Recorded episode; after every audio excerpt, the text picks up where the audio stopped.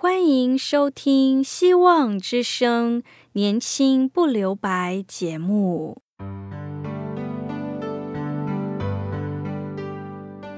时间是匆促的，岁月流逝，一去不返。别让忙碌与压力阻碍了你享受青春的美丽。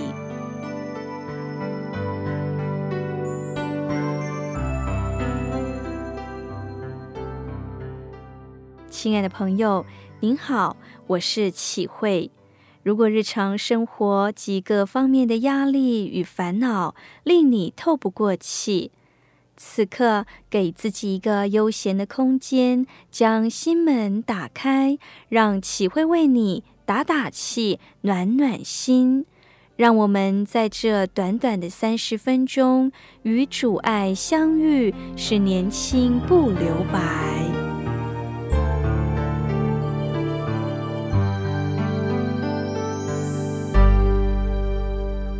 亲爱的听众朋友，您好。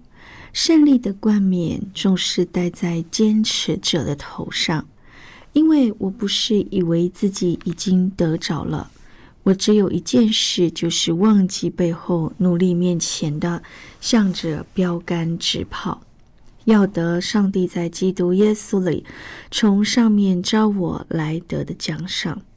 这是保罗说的，在菲利比书的第三章十三到十四节。让我们为上帝赏赐胜利的冠冕，一起献上感恩。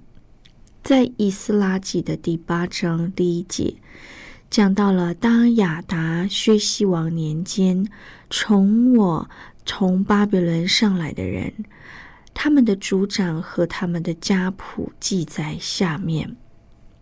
我招聚这些人，并求上帝施恩帮助。让我们能一起为上帝重建圣殿。这个事情的背后，就是在国家已经灭亡之际，百姓被掳到巴比伦，经过了长期的流离痛苦之后，波斯征服了巴比伦。波斯皇帝亚达薛西王还应允百姓能够返回故乡，重建圣殿、修建祭坛、重建城墙。这段时间有两个重要的人物出现，一个是以斯拉，一个是尼西米。尼西米回来耶路撒冷重建城墙，以斯拉则做改变人心的工作。这个文士以斯拉精通律法。当他回到耶路撒冷，观察了三天，发现利未人已经四散离去。于是他找了当地的首领，对他们说：“去帮我们把利未人找回来，侍奉上帝。建造不光是硬体，软体也非常重要。”内在灵命的塑造远远胜于外在有形的建造。耶稣在世上没有建造半个圣殿，但他说：“你们拆毁这殿，我三日内要再建立起来。”耶稣以他自己的身体为殿，说明软体还胜于硬体。以斯拉回到圣城。并没有看到有多少人可用，有多少经费与材料。他先发现了服侍上帝的人离开了上帝的工作，因为立位人带出信仰核心的价值，才是经营宝石的建造。无论个人、家庭、事业、教会也是如此。不要光看外在的硬体，若内在软体欠佳，硬体再好也不讨上帝喜悦。以斯拉知道软体的重要性，所以他先把立位人找回来，又刻苦己心，在河边宣告全民进食祷告，然后返国之路艰难险境，但是求皇帝保护选民。也实在感觉丢脸。几经思考，他们终究决定靠神而不靠人。以斯拉刻苦己心，带领着百姓进食祷告，最终得蒙上帝的保护，他们平安的返回了耶路撒冷。以斯拉信心够坚定，决心够坚持，而胜利的冠冕总是戴在坚持者的头上。巴比伦是为奴之地，以色列人在那儿没有自由。自尊。当百姓在被掳之地，上帝并没有忘记他们，只是等待上帝命定的时候满足。于是，以斯拉将百姓遭聚起来，从上帝那儿去扭转了国家被羞辱的命运。在重建圣殿之前，他先找回了利未人恢复圣殿的侍奉。让立位人引导百姓在上帝面前重新站立。同样的，新荣耀堂不曾关心有没有会堂，有没有财力，最重要的是有没有百姓，有没有弟兄姐妹愿意在教堂里服侍上帝。上帝不在乎有什么样的会堂，不在乎我们的教堂多么的漂亮，不在乎有什么样的过去，而是在乎我们里头有什么，是否有属上帝，是否跟随上帝旨意而行，是否合上帝的心意，是否自力求上帝的同在。我们相信，当上帝的儿女有这种态度。就算在失败中，也能死里复活，反败为胜。伊斯拉花时间观察，发现百姓当中没有服侍上帝的人。原来重建圣殿，并非找材料来修建就好了，而是有人敢站在台上，站在当站的位置上。祭司、立位人本该在圣殿中服侍。不能擅离职守，亲爱的朋友，立位人本就是上帝所拣选，自摩西以来就有着得胜的传统。但是随着大环境的改变，他们也面临了软弱与失败。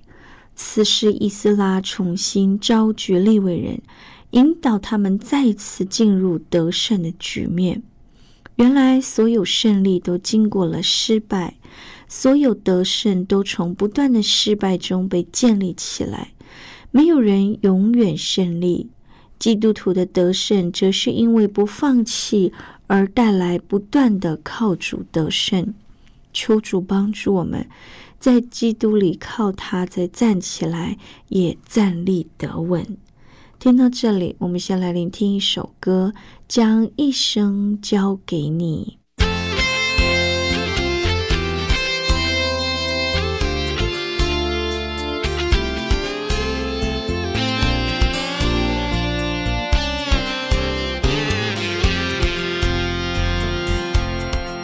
将一生交给你，来回应你的爱。要用全心全心全意全力来爱你，将一生交给你，来回应你的爱，这是那圣洁梦里喜悦的火气。用我一生服侍敬拜，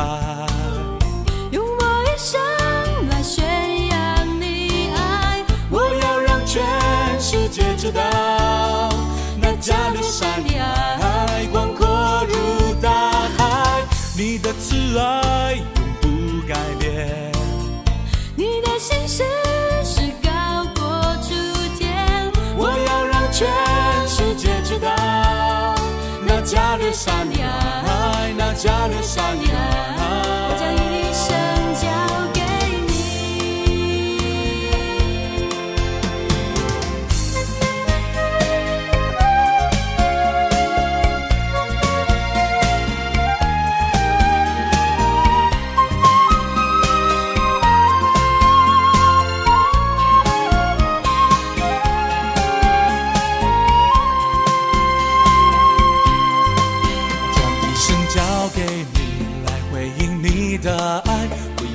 全心全心全意全力来爱你，将一生交给你来回应。你的爱，这是那圣洁梦里喜悦的火炬。用我一生服侍敬拜，用我一生来宣扬你爱。我要让全世界知道，那加略山的爱广阔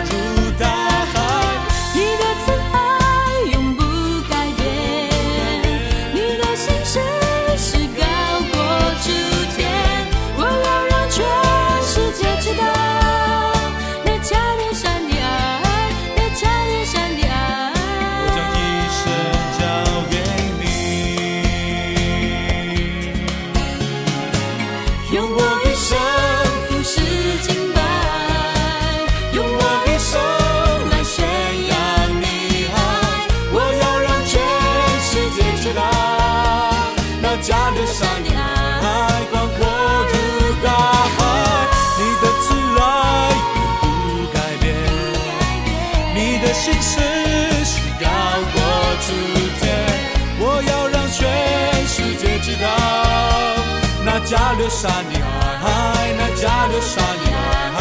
将一生交给你。那加勒山的爱，那加勒山的爱。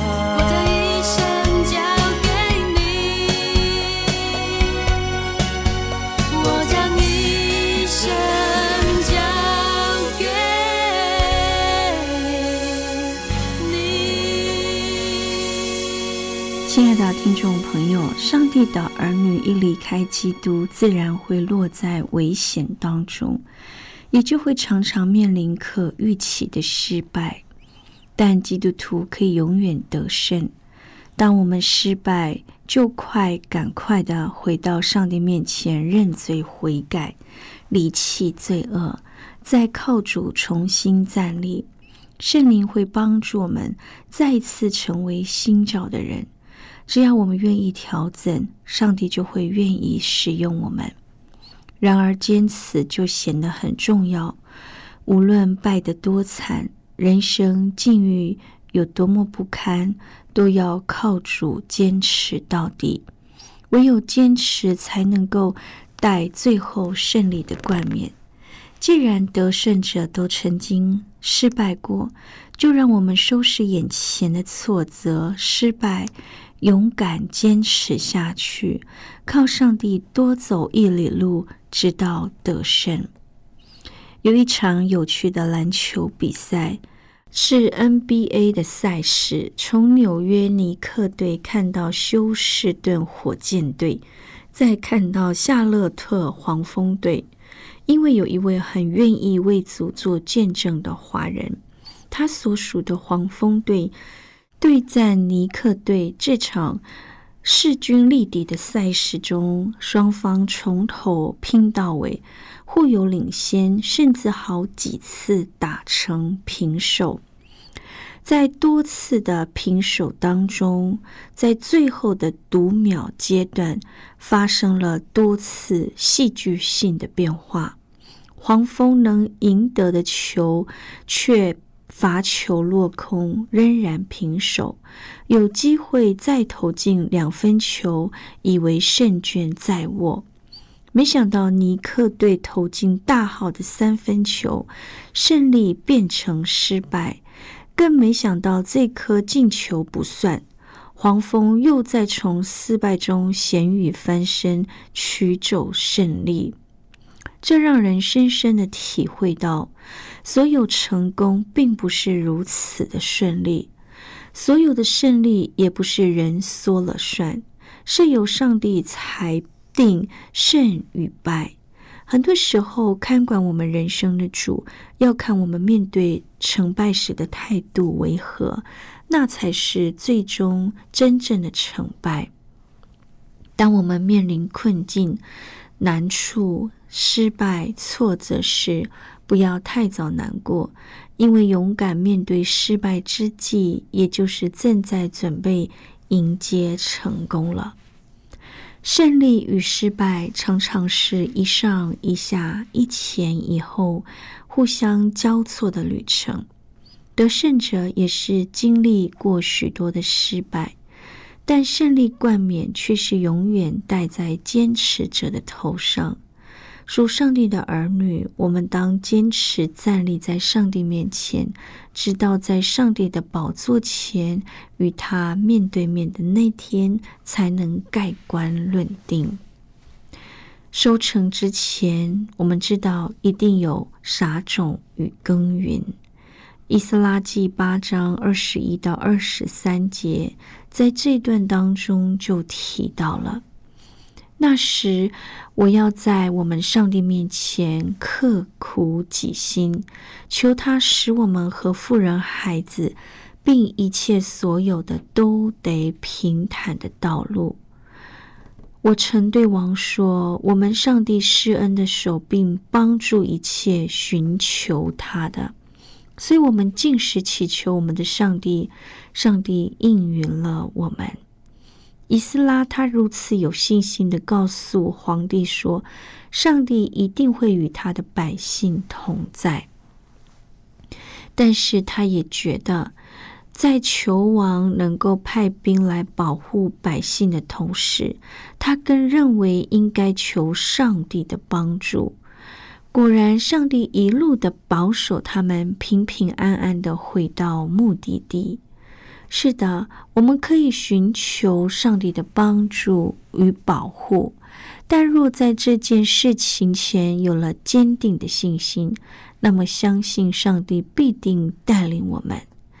在上帝面前不讲运气与偶然，若没有经过撒种与耕耘，得不着也见不着好事。上帝乐意我们和他沟通，与他同工，甚至刻苦己心，尽使祷告。当我们求上帝，上帝自然会引领我们面对环境，带领我们走出一条路来。所有得胜，所有投资，都要经过信心撒种与坚定的耕耘，上帝就会帮助我们有好收割。我们投资了信心，就会投资神迹。有没有人听过一个故事？她是柳信美。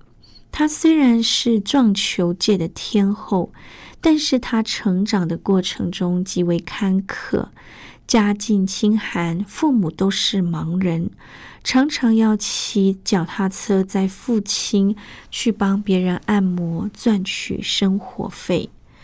这位柳信美从小不喜欢读书，但是很喜欢看人打撞球。然而，她也没有钱，也没有学习的机会。她曾经迷失人生方向，沦落到吸毒，直到悔悟而重新振作。他去撞球店打工，与老板协议。看四个小时的球台，换取四个小时练习撞球，最终撞出了一片天。而生平第一支撞球杆还是捡来的呢。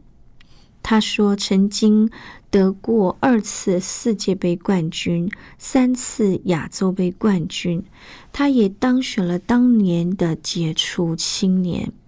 虽然他不爱读书，但是他仍有梦想，希望有一天能够成为一个老师。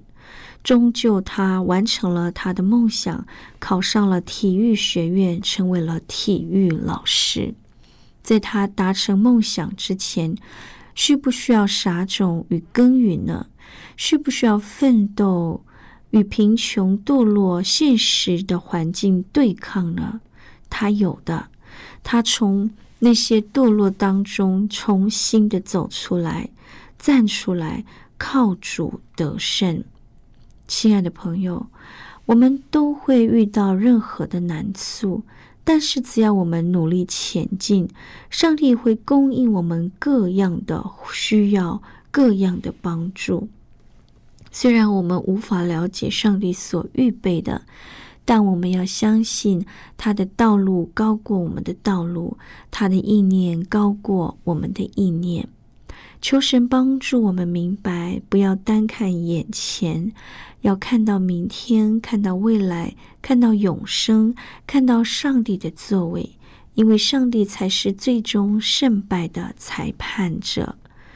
求主帮助我们，胜利的冠冕是戴在坚持和努力的人的头上。站在真理上面，我们可以面对人生的挫败与胜利。站在真理上面，就有真实的勇气面对明天。上帝爱我们，十字架成了世世代代的记号。耶稣是完全的得胜者。最后胜败的最终裁判者，也是爱我们的主。最后，让我们一起聆听一首歌，《有一位神》。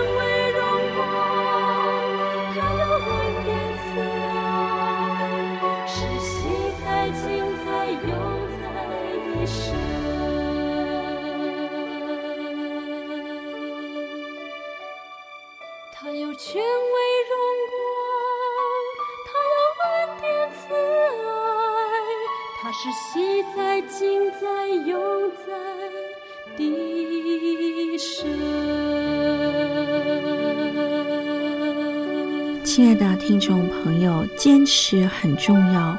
无论败得多惨，人生境遇有多不堪，让我们都要靠着主坚持到底。唯有坚持，才能够带最后得胜的冠冕。